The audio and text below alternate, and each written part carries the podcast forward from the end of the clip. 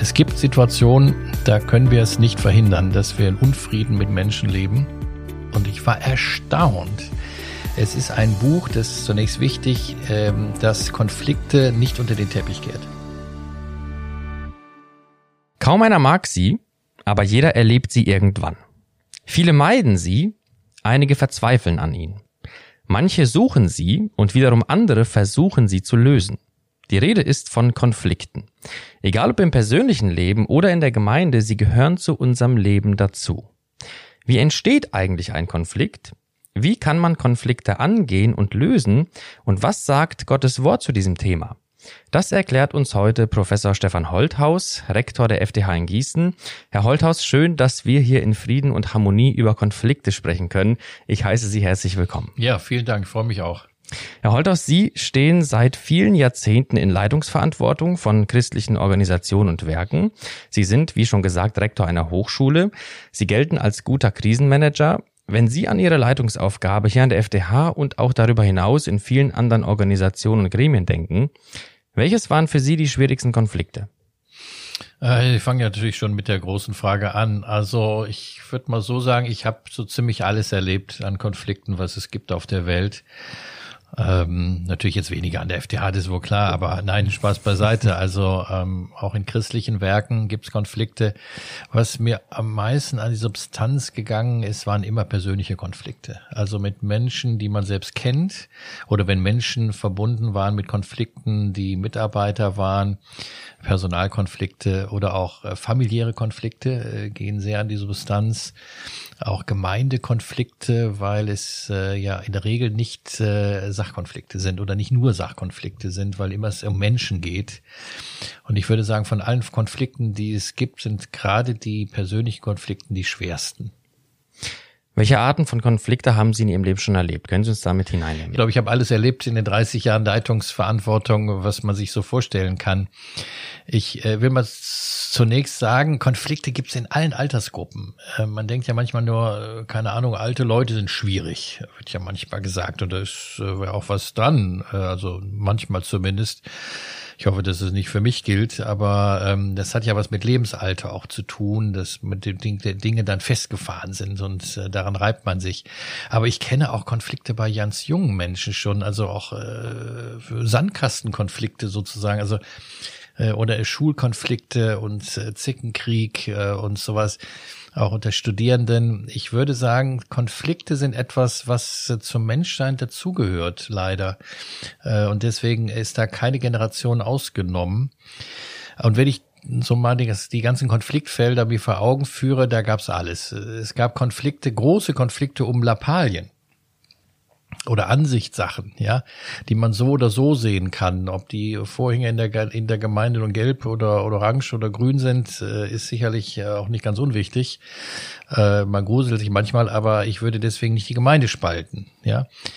Ich habe Missverständnisse erlebt, also große Konflikte, weil am Anfang man sich nicht verstanden hat. Und man hat aber nie nachgefragt und ist den Dingen auf den Grund gegangen und ist auseinandergekommen. Ich habe ähm, in meinem Leitungsdienst oft auch Konflikte erlebt durch Veränderungen. Also irgendwas sollte neu gemacht werden oder musste neu gemacht werden. Es gibt Menschen, die haben Angst davor. Angst, äh, dass irgendetwas in seinem Leben oder in ihrem Leben neu gestaltet wird. Und das führt nicht selten zu Konflikten. Ich habe aber auch ähm, Machtmissbrauch erlebt, auch Stellungskonflikte. Äh, denn letztlich geht es bei vielen Konflikten um die Frage, wer setzt sich durch? Wer hat Recht, wer hat die größte Macht. Und ähm, das ist insbesondere bei Konflikten bei höhergestellten Personen oft der Fall. Ich habe existenzielle Konflikte erlebt, ich habe Gewissenskonflikte erlebt, ähm, auch als Christ, dass man nicht alles mitmachen kann. Ähm, also es gibt eine Vielzahl von verschiedenen Arten von Konflikten bis hin zu kriegerischen Auseinandersetzungen, wie wir sie im Augenblick erleben. Ein Riesenkonflikt äh, oder auch äh, in Ehen äh, bis zur Ehescheidung. Mir ist an dem Punkt wichtig. Ich habe gelernt, dass ich immer erst frage, welche Art von Konflikt liegt vor. Was ist das? Was ist der Ursprung des Konfliktes? Ich gehe immer zurück, auch zum Ausgangspunkt. Wo ist das Ganze entstanden? Und ich glaube, wenn man Arten von Konflikten auseinanderhalten kann, dann haben sie den ersten Schritt getan zu einer guten Konfliktlösung. Hm. Also man sieht, es gibt viele verschiedene Arten von Konflikten. Können Sie uns erklären, wie es überhaupt zu Konflikten kommt? Womit hängt das zusammen? Mhm. Auch das hat ganz viele Gründe. Also zum einen ist offensichtlich, man hat unterschiedliche Ansichten und Sichtweisen und Einschätzung von Dingen. Der eine sieht A, der andere sieht B. Und da muss man versuchen zu vermitteln, kann man das noch in irgendeiner Form zusammenbinden oder geht das nicht? Also unterschiedliche wissenschaftliche Erkenntnisse, das ist für mich als Professor das Übliche. Da entstehen schnell mal Konflikte. Ähm, das ist noch aber relativ einfach, weil es sind Sachkonflikte ähm, hängt auch oft mit unterschiedlichen Überzeugungen zusammen. Also ich als Christ zum Beispiel habe sehr dezidierte, bewusste Grundsatzentscheidungen und Überzeugungen meines Lebens. Und andere Menschen, die nicht an Gott glauben, haben ganz andere. Und das kann natürlich zu einem Konflikt kommen. Das ist völlig logisch und eigentlich auch nicht überraschend. Ähm, das andere sind Konflikte, die durch ein Fehlverhalten eines anderen mir gegenüber zustande kommen. Jemand hat sich an mir versündigt äh, oder ich an ihm. Äh, das hat mehr eine moralische Dimension, die gar nicht so leicht greifbar ist. Oder ich bin nicht wertgeschätzt worden. Und damit kommen wir schon eigentlich stark in diesen ganzen Bereich der eigenen Persönlichkeit. Es gibt ja Leute, die mit Konflikten gut umgehen können und andere nicht so stark. Also mehr diese Harmoniebedürftigen und diese Zahl von Menschen, glaube ich, nimmt zu. Ich empfinde unsere Gesellschaft stark als eine Konfliktvermeidungs- oder Verdrängungsgesellschaft.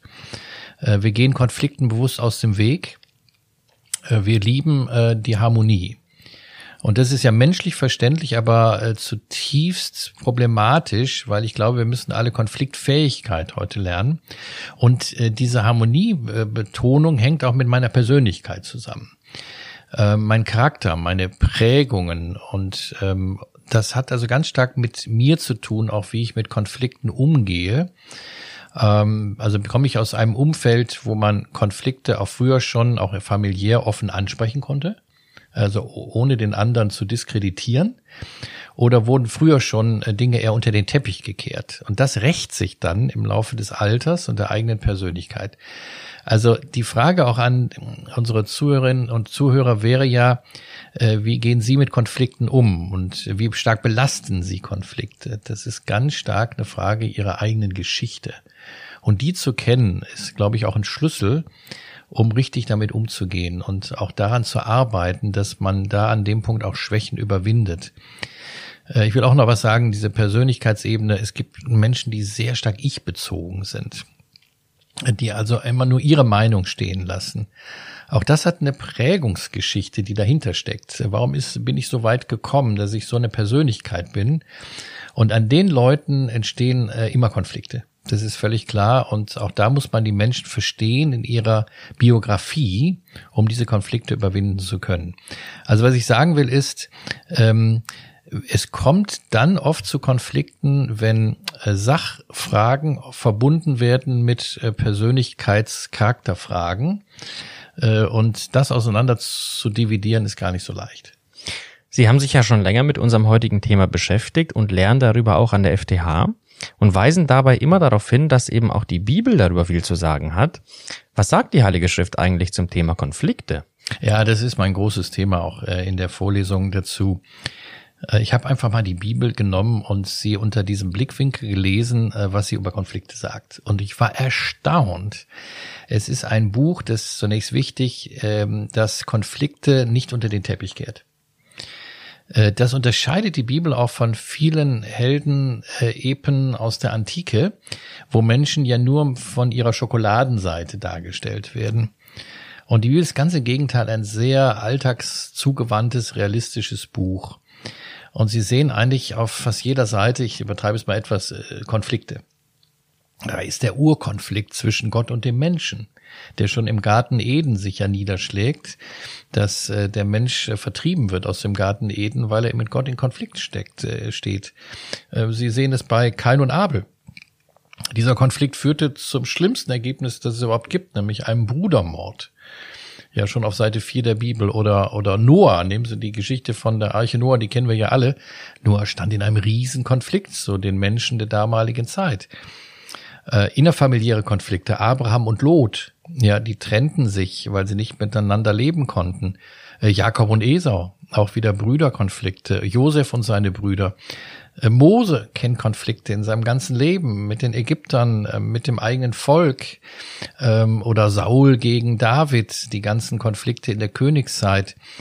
Ähm, wie lange soll ich noch weitermachen? Also es ist ein endloses, äh, eine endlose Aufreihung von Konflikten, die wir in der Bibel lesen. Jesus stand in Konflikt mit der damaligen Zeit, mit den Pharisäern und Schriftgelehrten.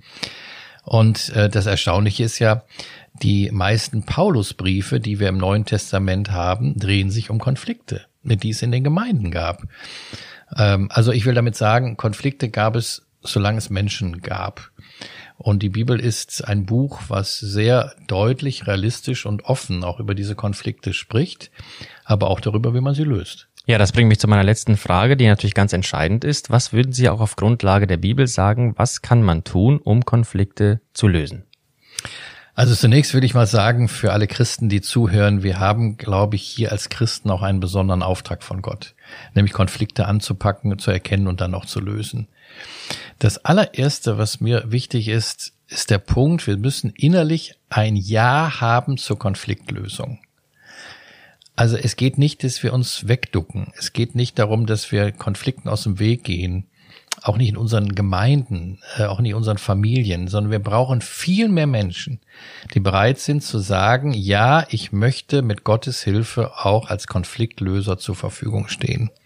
Ich möchte, ich sag's mal biblisch, Friedenstifter sein. Ich möchte Versöhnung erreichen bei den Menschen, Vergebung. Deswegen gehört dazu Mut, Dinge zu sehen und Dinge anzupacken. Das ist das allererste. Und da muss jeder eine Entscheidung treffen und sagen, ja, das möchte ich mit Gottes Hilfe.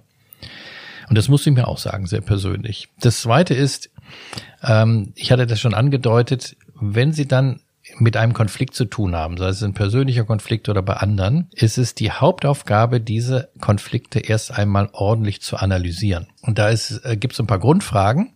Die erste ist, wie ist dieser Konflikt ursächlich entstanden? Was ist der Auslöser? Und das ist gar nicht so leicht, weil manchmal sieht man den Wald vor lauter Bäumen nicht. Ja, dann gab es einen Konflikt, der ist vor zehn Jahren irgendwo mal entstanden und dann hat sich so viel drauf aufgebaut, dass der Blick verstellt ist auf die eigentliche Ursache. Also ich versuche immer die Leute zurückzuführen zum, zum Bottleground sozusagen, also zu der Grundlage, wie ist das eigentlich entstanden. Dann den Leuten auch zu spiegeln, welche Persönlichkeit sie haben. Ich habe das angedeutet. Äh, warum sind sie denn so getroffen von diesem Konflikt? Was ist da die persönliche biografische Ursache? Was auch hilft, ist der Rollenwechsel. Sich mal auf den Stuhl des anderen setzen. Ja, also gerade wenn Sie persönlich betroffen sind von einem Konflikt, mal zu überlegen, warum ist der andere denn so? Warum vertritt er das so? Und warum ist er an dem Punkt sehr schwerfällig oder äh, angriffig? Ja, äh, das hilft auch sehr, den anderen zu verstehen in seiner Art und Weise. Und natürlich soll der andere das dann auch mit mir machen. Äh, welche Art von Konflikt liegt vor? Ich habe das schon gesagt, es gibt manchmal wirklich Lappalien, auch in den Gemeinden, worüber sich unglaublich gestritten wird. Und dann sich zu sagen, was sind die Basics, an die wir nicht rütteln dürfen, die, die unaufgebbar sind. Und was sind einfach nur an, Ansichtssachen, ja, das auseinanderzuhalten, das äh, ist sehr wichtig in der Analyse. Und dann aber auch, und das ist jetzt das Wesentliche, wenn Sie das gut analysiert haben, auch für sich selbst, und Sie treten damit ja ein Stück zurück aus dem Konflikt kommen sie in seine höhere Ebene und schauen sich den Konflikt von oben an. Das hilft sehr. Ist es auch manchmal gut, wenn man Mediatoren ähm, auch einlädt, also Menschen von außen, was ich ja häufig auch selbst tue für andere, ähm, früh genug auch äh, zu, zu akzeptieren, ich kann das nicht alleine lösen, ich brauche Hilfe. Und da gibt es Menschen in unserem Umfeld, die auch geschult sind, die Kurse gemacht haben oder einfach einen gesunden Menschenverstand haben, von außen neutral an so eine Sache herankommen, soweit es geht, und einfach auch Hilfe in Anspruch nehmen. Und wenn man das gemacht hat, äh, finde ich immer sehr wichtig, konkrete Versöhnungsschritte definieren. Also nicht im Wagen stehen bleiben, sondern gerade wenn es ein persönlicher Konflikt ist, auch zu sagen, ihr geht jetzt diese konkreten Schritte aufeinander zu und am Ende steht eben das ist das höchste Ziel, die Vergebung und wenn es irgend geht, auch die Versöhnung. Das ist oft ein Prozess. Das geht nicht immer von heute auf morgen, gerade wenn auch schwerer Missbrauch dabei ist oder äh, wirklich auch äh, katastrophale Auswirkungen das Ganze hat. Da sollte man nicht vorschnell sagen, das muss jetzt von heute auf morgen geklärt werden, aber es muss das Ziel sein, das Ganze. Und in diesem Prozess konkret sagen, dieser und dieser Schritt, nächste Schritt ist jetzt wichtig und das Ganze zu begleiten, ist äh, eine gute Lösung dabei. Und als Christ sage ich Ihnen auch, ähm, das ist mir sehr wichtig geworden. Gott hat viel mehr Möglichkeiten, Konflikte zu lösen als wir. Und deswegen gehört das Gebet auch als Dimension dazu, dass man Gott das anbefiehlt. Und äh, selbst wenn auch persönlich ich betroffen bin und ein anderer hat mir Unrecht getan, dass ich diesen Menschen auch im Gebet vor Gott bringe. Und das verändert auch Beziehungen, wenn man das tut. Und Gott bittet, Möglichkeiten und Lösungen zu schenken, die wir vielleicht gar nicht kennen. Lass mich noch das, das Letzte dazu sagen.